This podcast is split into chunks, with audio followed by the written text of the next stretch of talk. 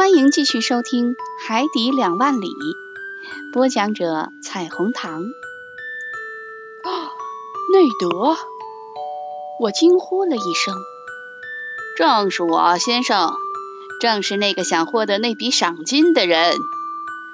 加拿大人回答说：“您是在船撞击时被抛到海里的吗？”“是的，教授先生，但我比您幸运一点儿。”我几乎是立刻便站到了一个浮动的小岛上了。一个小岛，或者更确切的说，是站在我们的那头大独角鲸的身上了。说清楚点，内德。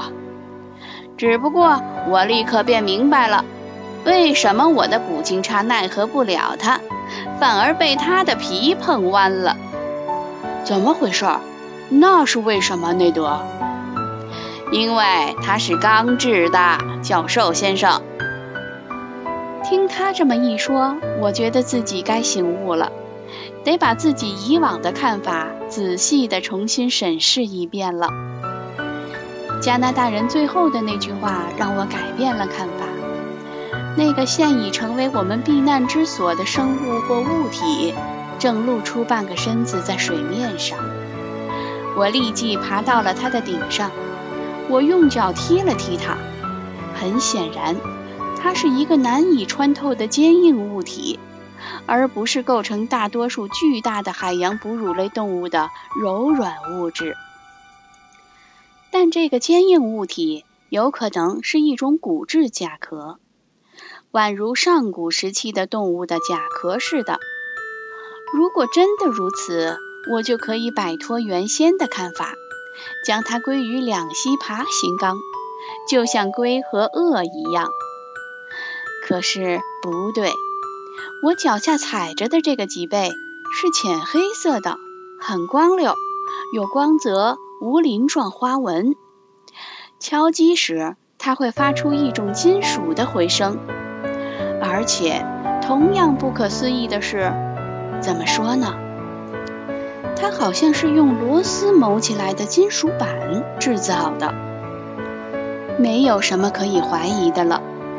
必须承认，这个让人捉摸不透的畜生、怪物或自然奇观，这个让整个学术界困惑不解、让两个半球的海员们想入非非的象征，是一种更加奇特的东西，是人工制造出来的。即使发现一种最离奇怪诞、最神秘莫测的生物，我也不会像现在这么惊愕。造物主创造出种种神奇的东西来，倒并不足以为奇。可是我亲眼目睹着一种由人制造的、不可能会有的神秘东西，这就不能不让人感到震惊了。眼见为实，没什么好怀疑的了。我们正躺在一艘潜水艇的背上，我判断它形似一条钢制大鱼。内德兰德对此也说出了自己的看法，我与孔塞义只能表示赞同。那么，我说，这只艇里是不是有自己的动力装置？有没有人在操作？这是显而易见的。捕鲸手回答说：“不过，我待在这个浮动的小岛上已有三个小时了，它还没有一点动静。这艇一直没动。”“是的，阿罗纳克斯先生，它一直随着海浪漂浮，不是自己在行驶。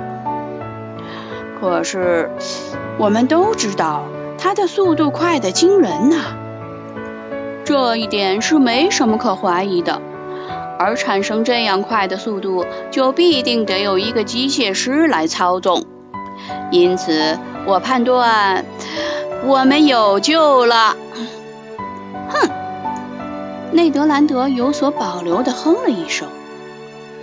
正在这时候，仿佛要证明我言之有理似的，这个奇异的装置后面翻起了浪花。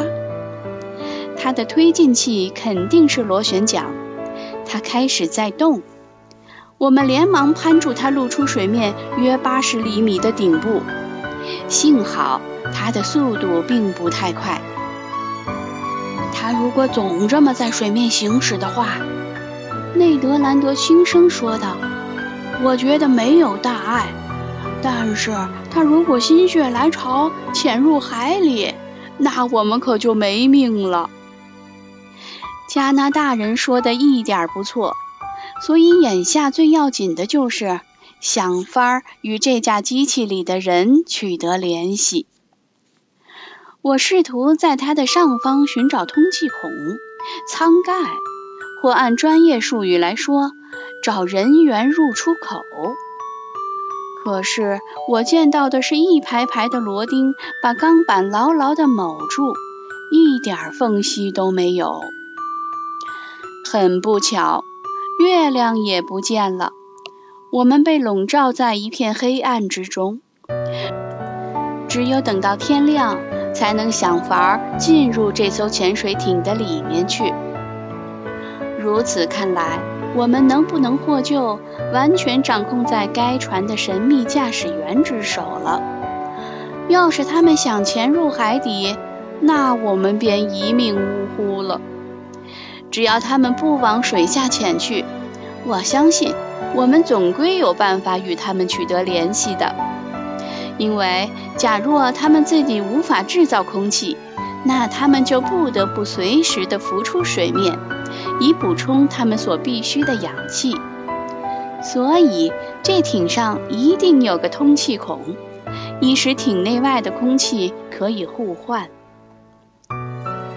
至于盼着法拉格特舰长前来搭救的想法，则必须完全摒弃。我们被带往西边，时速不算快，估计每小时有十二海里。螺旋桨规律地拍击着海水，不时露出水面，把灵光闪烁的水花溅得老高。将近凌晨四时，艇的速度在加快。海浪扑面袭来，像鞭子似的抽在身上，打得我们晕头转向，难以支撑。幸好内德摸着了一个固定在艇钢脊上部的细缆环，我们便紧紧地抓牢了它。长夜终于过去，我脑子里乱七八糟的，无法把这一夜的情况完全记述下来。我只记住了一个情节：当海上风平浪静时，我曾数次听到模模糊糊的声音，仿佛来自远方，而又转瞬即逝，但却悦耳动听。世人一直寻求答案，而至今仍一无所知的这种海底航行的秘密，究竟是个什么秘密呢？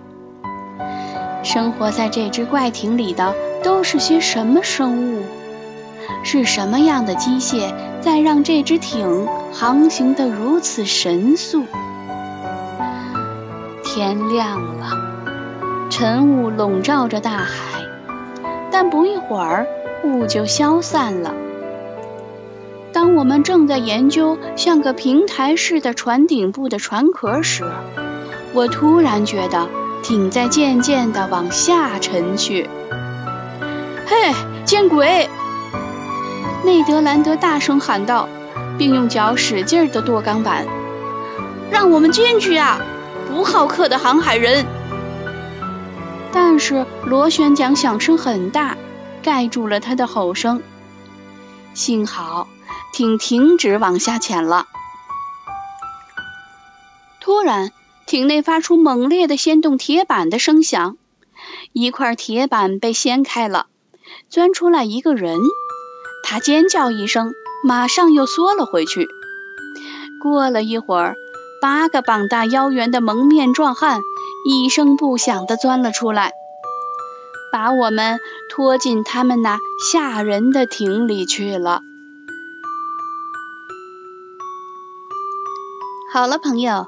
今天的更新就到这里，欢迎您加入订阅以及关注，或者点击屏幕右上方的分享键，转发到朋友圈，谢谢。